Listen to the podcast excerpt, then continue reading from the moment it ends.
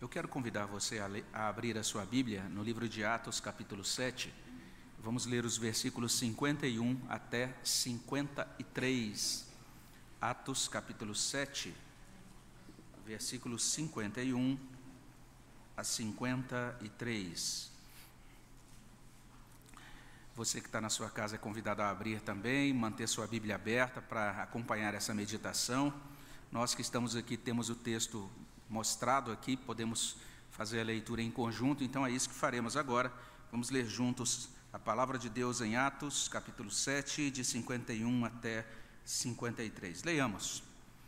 Homens de dura cerviz e incircuncisos de coração e de ouvidos, vós sempre resistis ao Espírito Santo, assim como fizeram vossos pais, também vós o fazeis qual dos profetas vossos pais não perseguiram? Eles mataram os que anteriormente anunciavam a vinda do justo, do qual vós agora vos tornastes traidores e assassinos. Vós que recebestes a lei por ministério de anjos e não aguardastes. Vamos orar. Senhor, obrigado a Deus pela tua palavra que pudemos ler. Nos colocamos diante desta palavra, ó Deus, com temor e tremor com gratidão, porque o Senhor nos concede esta palavra como dádiva, como alimento, como bênção do Senhor para a nossa alma, e ao mesmo tempo, ó Deus, compreendendo, ó Deus, o quanto essa palavra nos abençoa e nos desafia, e suplicamos isso, que Teu Espírito produza em nós o bom fruto, conforme a Tua determinação, para que o Teu nome seja glorificado em nós, e para que a Tua palavra produza, ó Deus, aquele benefício para, ó Deus, a expansão do Teu reino, a começar dentro do nosso coração e, ó Deus, a partir dele, como testemunhas de Jesus. Abençoa, ó Deus, aqueles que estão acompanhando também de suas casas. Que seja uma oportunidade, ó Deus, para que a tua palavra, ó Deus, realmente seja para edificação do teu reino, no nome de Jesus. Amém.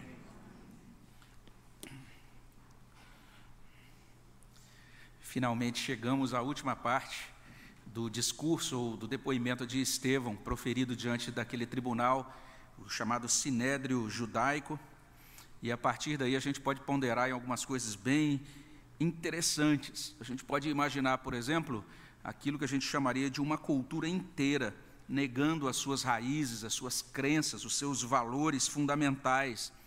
A gente pode pensar também numa nação que outrora era centrada em Deus, agora totalmente incapaz de discernir o próprio ser divino incapaz de discernir as coisas relativas a Deus.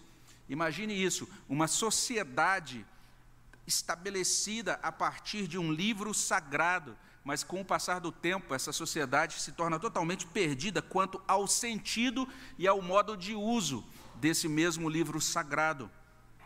Uma coisa pode começar assim, honesta e boa, mas essa coisa que começa honesta e boa pode se desvirtuar. Um movimento que é iniciado sob aqueles auspícios da fidelidade a Deus, ele pode simplesmente degringolar até não mais agradar a Deus. Algo criado para o testemunho de Deus pode imbricar em negação de Deus. Isso aconteceu com Israel no primeiro século da era cristã. Foi isso o que provocou a chamada ruptura. De um lado, judaísmo, do outro lado, o cristianismo. E eu sei que os adeptos do judaísmo provavelmente não vão concordar né, com isso que eu terminei de afirmar aqui, mas eu digo com todo respeito, porque esta é a leitura da história de Israel provida por Estevão, nesse discurso que ele faz em Atos capítulo 7. Estevão foi o primeiro mártir da igreja cristã, ele está depondo diante daquele tribunal de Jerusalém, o chamado Sinédrio, ele foi acusado, se você conferir lá em Atos 6, de 11 a 14, a acusação foi esta: ele, esse homem está incitando o povo contra a lei de Moisés. A partir daquele momento, Estevão apresenta a sua, a sua é, fala, o seu discurso, e ele defende em todo esse discurso uma única tese, a tese da rejeição ele vai dizer desde o início que Deus e os mensageiros de Deus foram rejeitados ao longo da história de Israel. Os patriarcas rejeitaram a José do Egito, os hebreus rejeitaram a Moisés, os israelitas rejeitaram ao culto prescrito por Deus. E agora ele está nesse ponto de conclusão do seu discurso. E nesse ponto ele faz algo bem interessante, ele vai entrelaçar as gerações passada, passadas e, e presente, e ele vai adicionar agora um ponto de inflexão, uma curva, vamos dizer assim, que vai alterar a direção das coisas, de modo que ele termina o seu discurso invertendo as posições. E se lá no início ele foi acusado de é, é, se opor à lei de Deus, ele termina a sua fala dizendo: Vocês é que estão transgredindo, vocês é que são os transgressores da lei de Moisés. Como é que ele faz isso? Vejamos, primeiro ele afirma no verso 51 que pais e filhos rejeitaram o Espírito Santo. É o que ele vai dizer aí no versículo 51. Depois ele prossegue sustentando o seguinte: pais e filhos rejeitaram os profetas e rejeitaram Jesus Cristo. É o que ele coloca no verso 52. E em seguida, no verso 53, por conta disso, ou por causa disso, pais e filhos se tornaram transgressores da lei. Então a gente pode olhar junto para esse versículo 51 e perceber que, de acordo com Estevão, em primeiro lugar, pais e filhos rejeitaram o Espírito Santo. Está aí no verso 51. Homens de dura cerviz e incircuncisos de coração e de ouvidos, vós sempre resistis ao Espírito Santo, assim como fizeram vossos pais, também vós o fazeis. É nesse sentido que eu digo que ele junta as gerações. Assim como seus pais fizeram, vocês, no presente momento, estão também fazendo. E aí, só antes de prosseguir, a gente precisa entender algumas coisas é, que são importantes aqui para o nosso discernimento do texto. Primeiro, é que essa palavra paz é muito estimada por Estevão. Ele vai citar a palavra paz várias vezes nesse discurso dele. Ele utiliza essa palavra no capítulo 7, verso 2, no verso 11, no verso 15, no verso 19, no verso 38, 39, 44, 45, 51, 52. Viu só quantas vezes ele usa a palavra paz? É uma palavra cara, importante para ele nesta argumentação. E ele vai usar essa palavra em três sentidos, de três maneiras. Existe uma primeira maneira, ou seja, que a gente pode chamar assim de uma maneira muito polida, no verso 2 do capítulo 7, ele se dirige aos ouvintes dizendo assim: Varões, irmãos e pais, ouvi. É assim que ele começa o discurso. Então é um trato bastante polido, um, um trato bastante respeitoso. E aqui a palavra paz é usada, né, dirigindo-se é, especialmente aos líderes religiosos de Israel, aos membros do sinédrio que estavam ali ouvindo o depoimento dele, também aos dirigentes das sinagogas que levaram as acusações, apresentaram as acusações é, diante das autoridades do sinédrio, também a outras autoridades que porventura pudessem estar presentes naquele interrogatório. Mas esse é um primeiro uso da palavra paz por Estevão nesse discurso. Ele está usando nesse sentido: vocês são as autoridades, vocês são dignos de respeito. Então, dirigindo-se respeitosamente à sua audiência. Mas tem um segundo uso da palavra.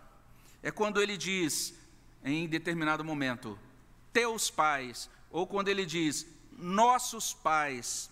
E isso em todos os outros usos que ele faz dessa expressão pais, até capítulo 7, versículo 45.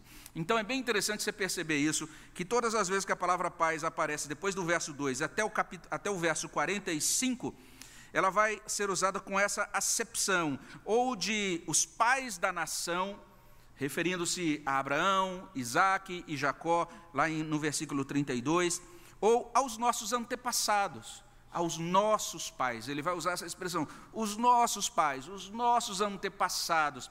Olha, olha só como eles procederam. Ele está se referindo então às gerações de hebreus e israelitas que viveram antes da escrita do livro de Atos.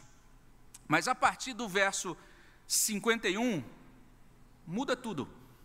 Ele não fala mais de nossos pais, agora ele vai falar de seus pais, né? ou melhor, de vossos pais. Ele não usa mais, não usa mais o nossos, ele usa vossos. E a partir desse ponto também, do verso 51, ele vai se dirigir aos seus ouvintes como vós. Então, parece um detalhe tão pequeno, não é? Mas a grande questão é: a partir do verso 51, Estevão traça uma linha que divide as coisas e divide as pessoas.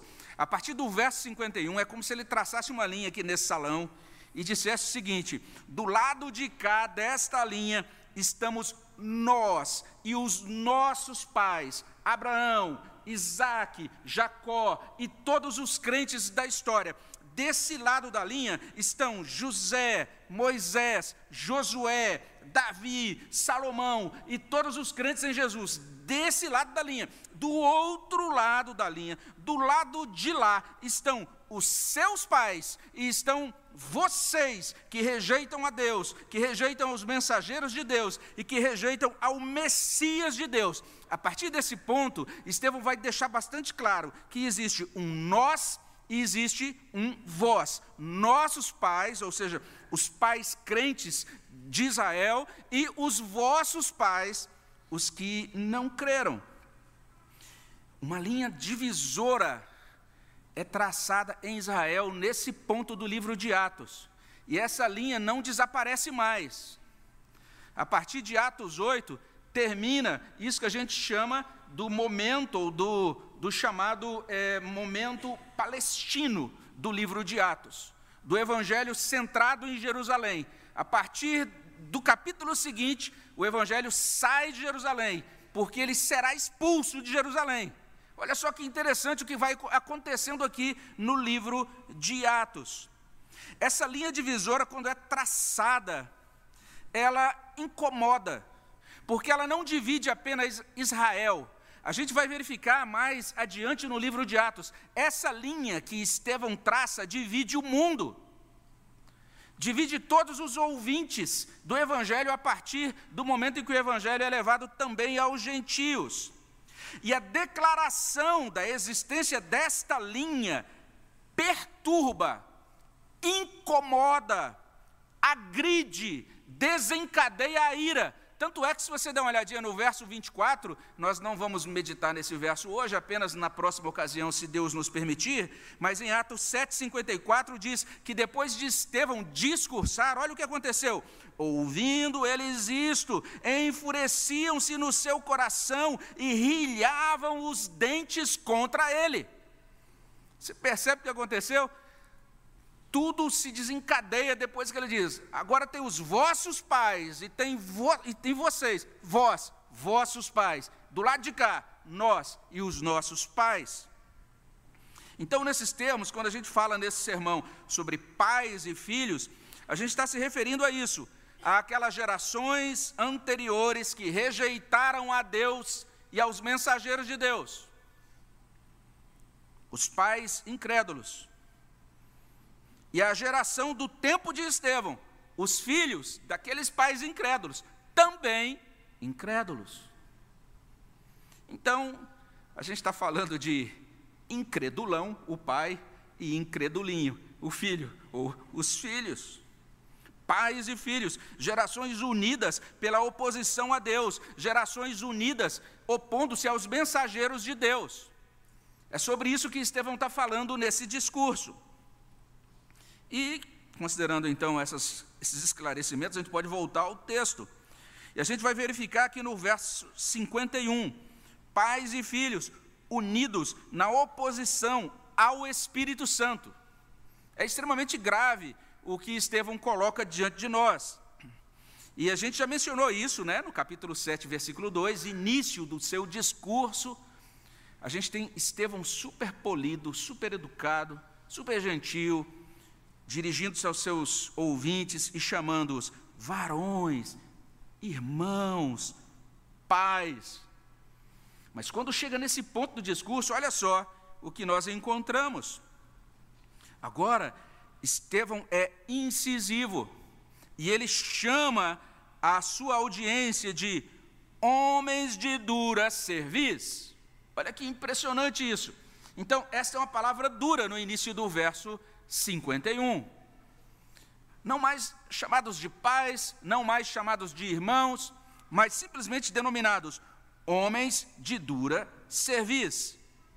A King James atualizada traduz assim: homens duros de entendimento E uma tradução mais literal, a de Frederico Lourenço, traz assim: vocês são homens de pescoço duro. E parece esquisito isso para a gente, não é? Mas o, o, dicionário Aurélio ajuda a gente a compreender que cerviz é simplesmente a nuca, a parte posterior aqui do pescoço. E essa ideia de dobrar a cerviz corresponde a submeter-se à autoridade. Então, Estevão está dizendo: vocês são homens que não se submetem à autoridade de Deus. Vocês têm sido visitados geração após geração pela palavra de Deus, pelos mensageiros de Deus, pelas promessas de Deus, pelas ameaças de Deus, e vocês continuam simplesmente duros, vocês não se dobram. Por isso que atualizando a linguagem, a NVI traz: vocês são um povo rebelde. A nova Almeida atualizada traz: homens teimosos. E esse é o conceito digno da nossa atenção aqui é mais do que um conceito, melhor do que um conceito. Na verdade, é, Estevão está falando de um modo maligno de funcionamento, um modo maligno de operação. Que modo maligno é esse? É você prosseguir na vida teimando contra Deus, prosseguir na vida peitando Deus e os mensageiros de Deus, não se dobrando diante da palavra de Deus. Estevão está olhando para aquelas autoridades e a gente fica imaginando: que coragem é essa? E ele segue. E se isso, isso já não fosse grave, né, o modo como ele os chama no início do verso, ele prossegue chamando-os de incircuncisos de coração e de ouvidos. E agora ele está retomando um tema do próprio discurso dele, lá no verso 8. No verso 8, nesse capítulo 7, ele diz assim: Deus deu a Abraão a aliança da circuncisão. Olha que bonito. Deus deu a Abraão, Deus lhe deu a aliança da circuncisão. A gente sempre menciona essa aliança aqui, especialmente nos momentos de batismos infantis, né? a gente explica que o, a, a, a, o, chamado sacramento do batismo que a gente pratica na nossa igreja hoje, ele tem como lastro, como âncora, lá no Antigo Testamento, o sinal da circuncisão, uma vez que as crianças eram encaminhadas para receber o sinal ao oitavo dia. É o sinal da aliança, é o sinal do pertencimento ao povo de Deus, é o sinal de que nós cremos que Deus existe que Deus é real na nossa vida e que também Deus é real na vida dos nossos filhos. Por isso, nós apresentamos os nossos filhos e assumimos compromissos relativos à criação, à educação dos nossos filhos nos caminhos de Deus. É interessante que Deus deu essa aliança a Abraão. Se você quiser conhecer mais sobre os detalhes desta aliança, você pode ler depois, com calma, na sua casa, o capítulo 17 de Gênesis, especialmente os versos 1 até 8, o início desse capítulo 17. Foi um dia memorável para Abraão, porque foi o dia, naquela ocasião, do estabelecimento da aliança da circuncisão. Deus mudou o nome de Abraão de Abrão para Abraão. Abrão significa antepassado famoso, talvez um apontamento para essa origem aristocrática de Abrão. Mas o nome Abraão, esse azinho adicionado, significa pai de uma multidão. Porque tem a ver com a promessa que Deus deu a Abraão de que ele seria pai de uma grande nação. Então, isso, essa troca de nomes, essa troca de identidade de Abraão, é, aconteceu naquela ocasião em que Deus estabeleceu a aliança da circuncisão.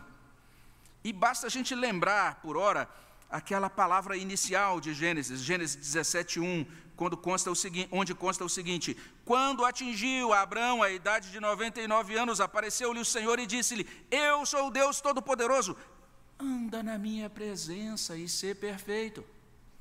E a gente começa a entender que essa aliança da circuncisão tinha a ver com andar com Deus no mundo de Deus. Esta aliança da circuncisão tinha a ver com caminhar com Deus com inteireza, com integridade, porque a palavra traduzida por perfeito aqui significa caminha comigo sendo inteiro, sem faltar nenhum pedaço, sendo plenamente íntegro. E é nesse contexto que Deus dá a Abraão um, um sinal, e diz: Você vai, vai agora guardar um ritual. Qual é o ritual? O ritual da circuncisão. E o que significava aquele ritual? significava literalmente isso: um coração operado pela graça de Deus. A gente lê sobre isso no livro de Deuteronômio, capítulo 3, versículo 6, versículo 6. Desculpe, Deuteronômio 30, versículo 6, melhor dizendo. E veja só o que consta em Deuteronômio 36. Lá diz assim: O Senhor teu Deus circuncidará o quê? O teu coração. E o coração de tua descendência. Para quê, gente? Olha só, para amares o Senhor teu Deus de todo o teu coração e de toda a tua alma, para que vivas.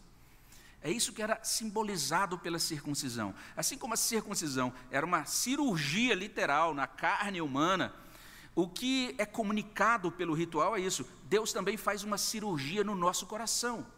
Ele literalmente opera dentro de nós, de forma que agora o nosso coração seja corrigido e nós possamos amar a esse Deus de toda a nossa força, de todo o coração, possamos dar cumprimento a Deuteronômio 6, 4 e 5. Isso é importante para que nós vivamos, para que vivas. É isso que Deus diz em Deuteronômio 36. Então, o que Estevão está dizendo aqui? Ele olha para aqueles interlocutores, para aqueles que o acusavam, e ele diz isso acerca deles: vocês são incircuncisos de coração e de ouvidos.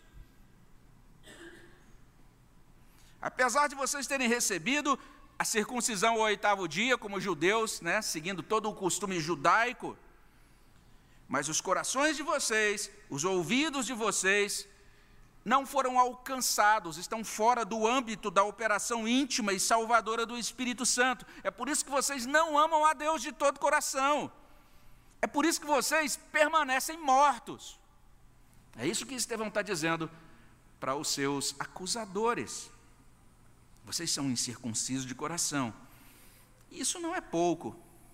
Mas Estevão diz mais no restante desse versículo 51. Ele diz: Vós sempre resistis ao Espírito Santo, assim como fizeram vossos pais, também vós o fazeis. Estevão não está trazendo nenhuma novidade aqui. Jesus fez uma acusação semelhante aos líderes, aos mestres judaicos também. Você pode conferir essa acusação em Marcos, capítulo 3. Depois vale a pena você ler esse trecho mais amplo, né? Marcos 3, de 20 a 30. A gente não vai ler o texto todo aqui, mas basta saber uma coisa: lá em Marcos 3, Jesus acusou os escribas de Jerusalém de blasfemarem contra o Espírito Santo. E se você conferir Marcos 3, 29, lá está escrito o seguinte: aquele que blasfemar contra o Espírito Santo não tem perdão para sempre, visto que é réu de pecado eterno. O Espírito Santo estava operando por meio de Jesus, por meio do ensino dele, das obras dele, e os escribas de Jerusalém estavam fazendo chacota, estavam zombando, estavam escarnecendo da obra de Deus no meio deles. Jesus diz: Isso que vocês fazem é imperdoável, porque a única possibilidade de salvação para qualquer pecador, é crer no Filho do Homem, é crer no Evangelho. Vocês estão sendo é, simplesmente desrespeitosos para com o agente da conversão, para com o Espírito Santo. Estevão está falando a mesma coisa que os pais incrédulos fizeram isso no passado. E agora, os judeus incrédulos do presente, que levantam falsas acusações contra Estevão, que inquirem Estevão no tribunal, estão cometendo o mesmo pecado. Pais e filhos rejeitaram o Espírito Santo. Essa é a primeira parte da conclusão desse discurso de Estevão. Mas não apenas isso, se isso não bastasse, no verso 52, Estevão ensina, em segundo lugar, o seguinte: pais e filhos rejeitaram os profetas e o próprio Jesus. É o que nós vemos no verso 52. Qual dos profetas vossos pais não perseguiram? Eles mataram os que anteriormente anunciavam a vinda do justo, do qual agora, do qual vós agora vos tornastes traidores e assassinos. De que modo os pais incrédulos acolheram os profetas? Resposta é: não acolheram. Não acolheram. Pelo contrário, os perseguiram. qual dos profetas vossos pais não perseguiram? É a primeira pergunta de Estevão aqui. Mas o que é que esses pais do passado fizeram com os profetas que anunciaram a vinda do Messias? Então percebamos isso. É o judaísmo do primeiro século. Todos os mestres da lei dizendo: aguardamos o Messias, o Messias é muito importante para a gente. E olha só, o profeta Isaías anunciou a vinda do Messias, o profeta Jeremias anunciou a vinda do Messias. Mas o que é que foi feito de Jeremias e de Isaías? Como é que eles foram tratados no tempo deles? Vale a pena você dar uma conferida nisso. Mas Estevão sintetiza a resposta da seguinte maneira: O que foi feito com os profetas que anunciaram a vinda de Jesus? E Jesus aqui é chamado de simplesmente justo. Aqueles que anunciaram a vinda do justo. O que foi feito daqueles que anunciaram? O que foi feito dos profetas messiânicos? Foram mortos. Eles mataram.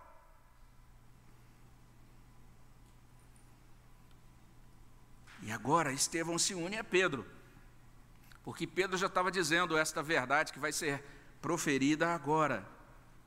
Na verdade, Pedro estava falando sobre isso desde o discurso de Pentecostes. E aí eu convido você para abrir a sua Bíblia e dê uma olhadinha rapidamente aí em alguns versículos. Veja, por exemplo, Atos capítulo 2.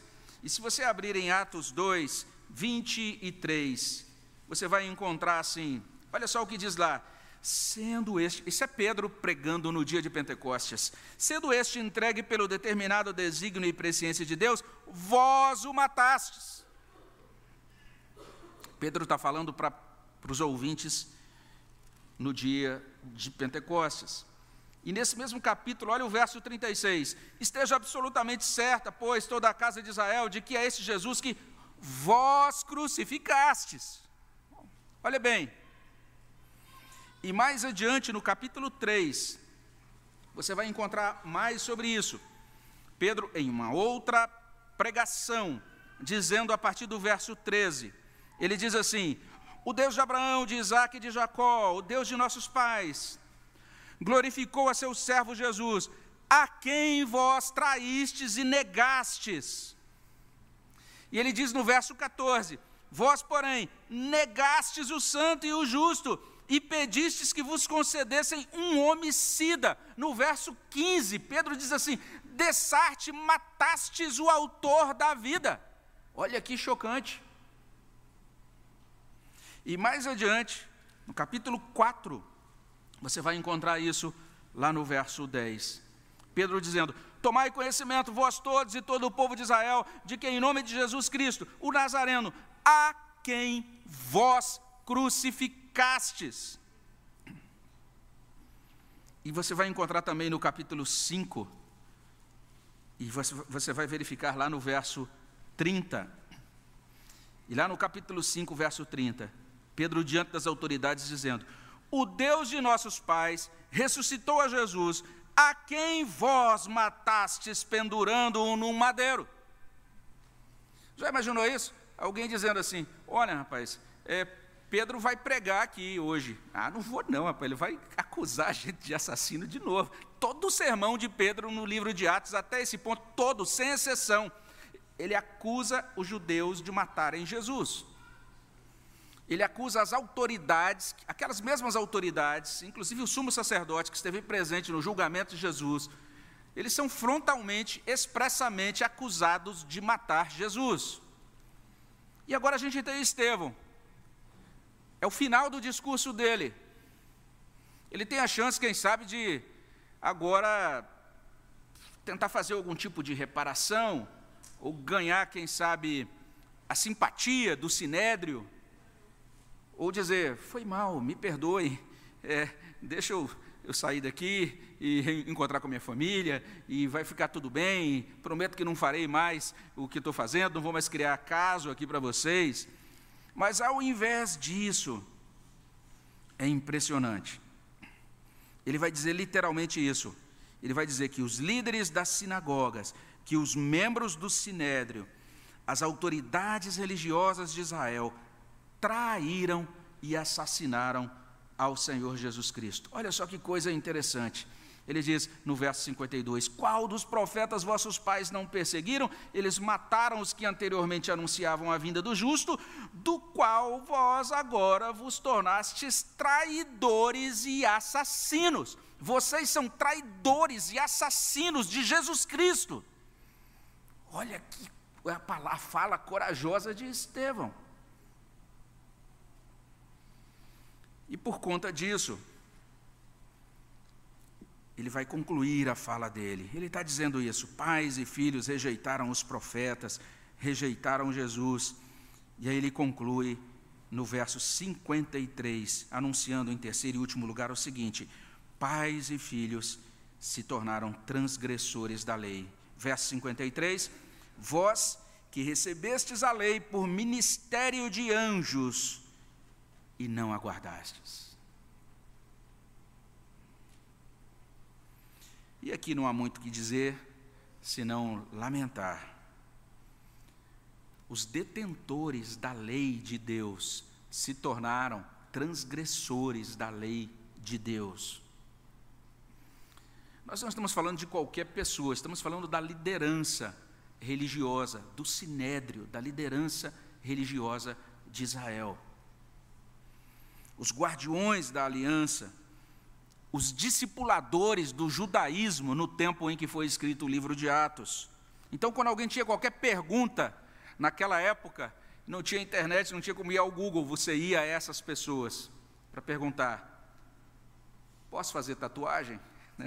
Ou então, posso fazer isso ou aquilo? Eram os que respondiam às questões, às perguntas cotidianas. Eram os que aconselhavam o povo que abriam o Antigo Testamento, a Torá, e diziam: olha, essa é a lei de Deus, é assim que você deve viver para o agrado de Deus. Esses líderes religiosos daquela geração se tornaram obtusos, utilizando o vocabulário do próprio Jesus, se tornaram guias de cegos, cegos, guias cegos. Mateus 23, 16. O problema deles, deles é mencionado por Paulo em uma das suas cartas, Romanos 2, 17 a 24. E lá em Romanos 2, 17 a 24, a gente lê o seguinte: olha o que Paulo diz. Ele diz o seguinte: se, se porém tu que tens por sobrenome judeu e repousas na lei e te glorias em Deus, que conheces a sua vontade, e aprovas as coisas excelentes, sendo instruído na lei. Prestou atenção nas expressões de Paulo? No verso 17 deveria chamar nossa atenção essa fala de Paulo: repousas na lei. Vocês repousam, vocês descansam na lei. No verso seguinte, no verso 18, vocês são instruídos na lei. Ou seja, foram ensinados nessa lei. Vocês conhecem né, numa gincana bíblica, vocês vão sempre vencer, porque vocês conhecem tudo dessa lei, foram bem instruídos. Verso 19: Que estás persuadido de que és guia dos cegos, luz dos que se encontram em trevas. Verso 20: Instrutor de ignorantes, mestre de crianças, tendo na lei a forma da sabedoria e da verdade. Prestou atenção? É o pessoal que dizia: ah, a lei do Senhor é perfeita e restaura a alma, o testemunho do Senhor é fiel e dá sabedoria aos simples, aos, aos simples, são mais desejáveis do que o ouro, muito ouro depurado, são mais doces do que o mel e o destilado dos favos. Ah, a lei do Senhor é maravilhosa. Essa lei é verdade. Ah, coitados desses outros povos, desses pagãos que não conhecem a lei, mas nós não, nós temos essa lei, que lei maravilhosa. Mas olha só o verso 21 em diante, aqui de Romanos 2, até o verso 24. Tu, pois, que ensinas a outrem, não te ensinas a ti mesmo? Tu que pregas que não se deve furtar, furtas? Dizes que não se deve cometer adultério e o cometes? Abominas os ídolos e lhes roubas os templos?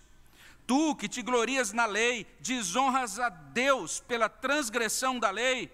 Pois, como está escrito, o nome de Deus é blasfemado entre os gentios por vossa causa.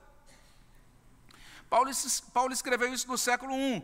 Mas a gente está ouvindo aqui o mesmo argumento dos incrédulos do século 21. Você diz para eles: olha, Jesus transforma a vida. E transforma nada. Conheço aí, eu tinha um primo que era evangélico, Ixi, você não imagina o que ele aprontou. Não, não, mas tem uns pastores. Pastor, tá louco. Tinha um pastor vizinho meu. Ixi, você nem imagina o que aconteceu.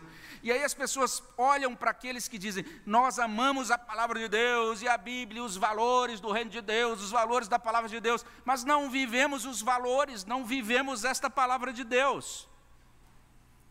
Triste situação, gloriar-se na lei de Deus e ao mesmo tempo transgredi-la. É assim que Estevão termina, verso 53: Vós que recebestes a lei por, por ministério de anjos. E ele está mencionando aqui aquilo que ele disse sobre Moisés, que quando a lei foi dada, Moisés foi acompanhado pelo anjo do Senhor. Ele diz: E não aguardastes. Então perceba isso: os acusadores de Estevão diziam o seguinte: esse homem está indo contra a lei, este homem está blasfemando contra a lei, contra Moisés, sobre os, contra os costumes deixados por Moisés. Você pode conferir isso depois. Mas Estevão inverte e termina o seu discurso dizendo: Vocês que me acusam, vocês é que têm transgredido a lei de Deus. Então, pais e filhos incrédulos se tornaram transgressores da lei. É assim que Estevão conclui sua fala ao ser inquirido pelo sinédrio de Israel e aí já tem esse spoiler aí, a gente já viu não é, que, em razão desse discurso, os ouvintes ficam enfurecidos, ficam doidos de raiva e matam Estevão. Sobre os detalhes né, disso, a gente vai olhar, a gente vai meditar, se Deus permitir, no próximo sermão sobre Atos. E por hora cabe concluir. Né? Então, olhamos para esses três versículos, aqui nós encontramos essas declarações tão tristes. Pais e filhos rejeitaram o Espírito Santo, pais e filhos rejeitaram os profetas de Jesus, por conta disso se tornaram transgressores da lei. Sem dúvida nenhuma, se nós prestamos atenção nesses três versículos, a primeira coisa que deve acontecer no nosso coração é literalmente isso: nós precisamos nos colocar diante do Senhor e suplicar a Ele, Deus, nos ajude, porque nós precisamos acolher a dádiva da palavra de Deus. Estevão está falando sobre isso, geração após geração, pessoas foram muito privilegiadas, receberam a palavra de Deus, mas não deram acolhimento, não deram atenção a essa palavra. Nós precisamos acolher a palavra de Deus, nós precisamos acolher o Evangelho, nós precisamos acolher a esta mensagem do Senhor que chega até nós pelo Espírito Santo. Nós devemos, em cada momento em que ouvimos a palavra de Deus, ou acessando um conteúdo da internet, ou lendo um livro evangélico, lendo a sua Bíblia no seu momento devocional, ouvindo um sermão, participando de uma classe de escola dominical, nós temos que, em todos esses momentos, estar participando daquela, daquele daquele evento, daquela instância de ensino e pedindo a Deus: Deus, não permita que eu esteja entre os que teimam. Não permita que eu esteja entre aqueles que blasfemam contra o Espírito Santo. Nós precisamos acolher os profetas, nós precisamos acolher a Jesus, nós precisamos acolher aos apóstolos que falam na Sagrada Escritura.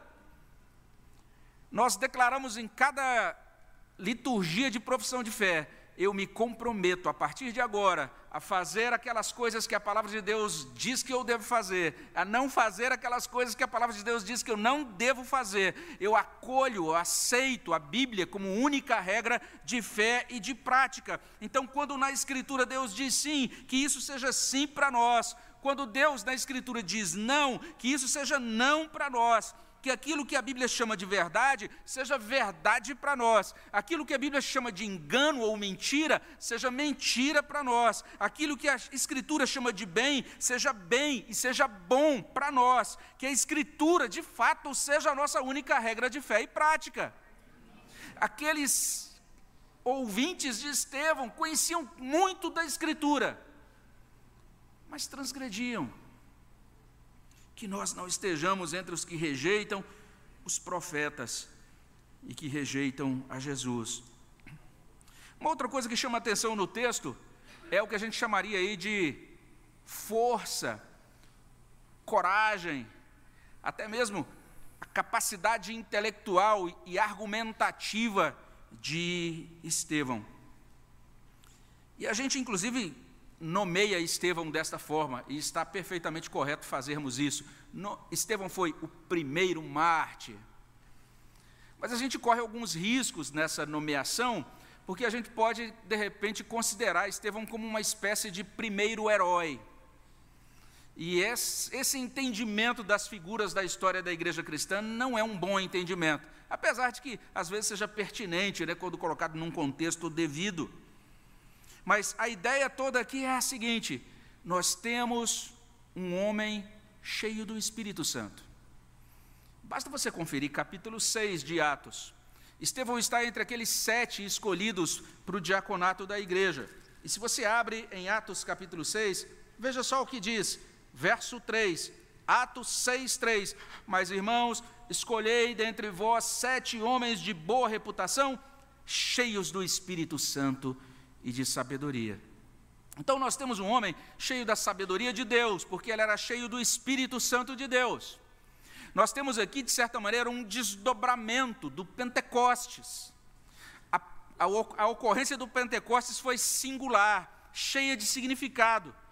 Descerá sobre vós o Espírito Santo e vocês profetizarão, os filhos, as filhas, os servos, as servas, os homens, as mulheres.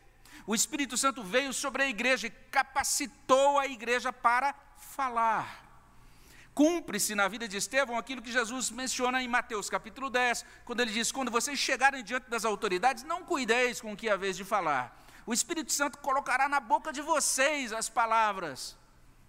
Então, na verdade, o registro de Atos 7 é de um irmão na fé, feito sábio, um irmão na fé, feito forte, um irmão na fé que agora pode é, se colocar diante de autoridades com destemor, porque ele está cheio do Espírito Santo de Deus.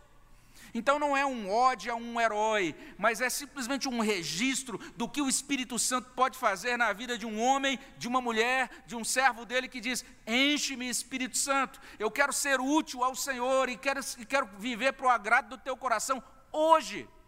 Então nós olhamos para esse texto e vemos Deus operando na vida de Estevão, tornando Estevão forte, tornando Estevão sábio, concedendo ele graça para que ele dê esse testemunho que vai marcar a história do cristianismo de uma forma muito indelével, como a gente vai ver na semana que vem, se Deus assim permitir. O profeta Isaías já tinha dito, já tinha dito isso.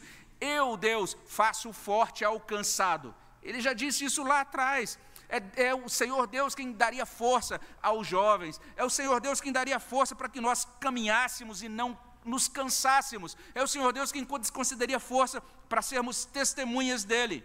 Então, Atos está trazendo esse enquadramento para nos motivar a buscar essa experiência do enchimento com o Espírito Santo. Mas existe um outro aspecto também do texto que deveria chamar nossa atenção. De certa maneira, esse texto está nos ajudando a pensar na importância das reformas. A gente sempre se lembra, né, Somos presbiterianos, especialmente se chegamos no mês de outubro, a gente se lembra da reforma. E a gente diz que coisa impressionante foi a reforma porque olha a igreja na idade medieval, ali encarquilhada, cheia de tradições que foram se acumulando geração após geração, e essas tradições foram se acumulando de tal maneira e foi sendo criado aquele limo, aquele mofo, né? aquele, aquela série de camadas esquisitas sobre a verdade pura das Escrituras, de modo que essa verdade não podia mais ser acessada. E veio Lutero, então, e deu uma limpa geral, resgatou a verdade das Escrituras, trouxe aquilo a lume, e agora proclamou as verdades da Escritura, iniciou-se aquele grande movimento que alcançou a Europa, chegou até nós, é, e por conta desse movimento nós estamos aqui como igreja presbiteriana. Que bênção que foi aquilo, e foi realmente grande bênção. Que bênção é quando o povo de Deus, que bênção é quando um crente redescobre a palavra de Deus. Foi o que aconteceu com Josias no seu tempo. E de repente encontraram ali na reforma do templo o livro da lei. E o, pessoal disse: o que é isso? E aquilo produziu uma reforma naquela geração. Como é importante a reforma e como são importantes as reformas. Um dos princípios da reforma, inclusive, é esse: que a igreja reformada deve estar sempre se reformando. E olha só, a gente se lembra do que foi colocado no início: uma cultura pode negar suas próprias raízes, pode negar suas crenças, seus valores fundamentais. Uma nação, outrora centrada em Deus, ela pode chegar a um ponto em que ela é incapaz de até mesmo discernir quem é Deus e de como Deus age dentro da história. Uma sociedade estabelecida a partir de um livro sagrado pode ficar completamente perdida quanto ao significado desse livro sagrado, sobre o modo correto de usar esse livro sagrado. Uma coisa que começou muito boa, uma igreja que começa às vezes muito pujante, muito desejosa de servir a Deus, disposta a viver a palavra de Deus, simplesmente pode desvirtuar, pode deixar de agradar a Deus. Você, no momento que prestou a sua pública profissão de fé, e ali você fez todos aqueles compromissos, mas pode ser que com o passar do tempo, foram sendo acumuladas tantas coisas na sua vida, tanta sujeira, tanto limo, tantas camadas de coisas que precisam ser retiradas. Nós, pessoalmente, individualmente, precisamos ser reformados, precisamos retornar à palavra de Deus. Aquela geração, os detratores de Estevão, professores de teologia, líderes, mestres nas sinagogas, o Messias veio, eles não entenderam nada, rejeitaram o Messias.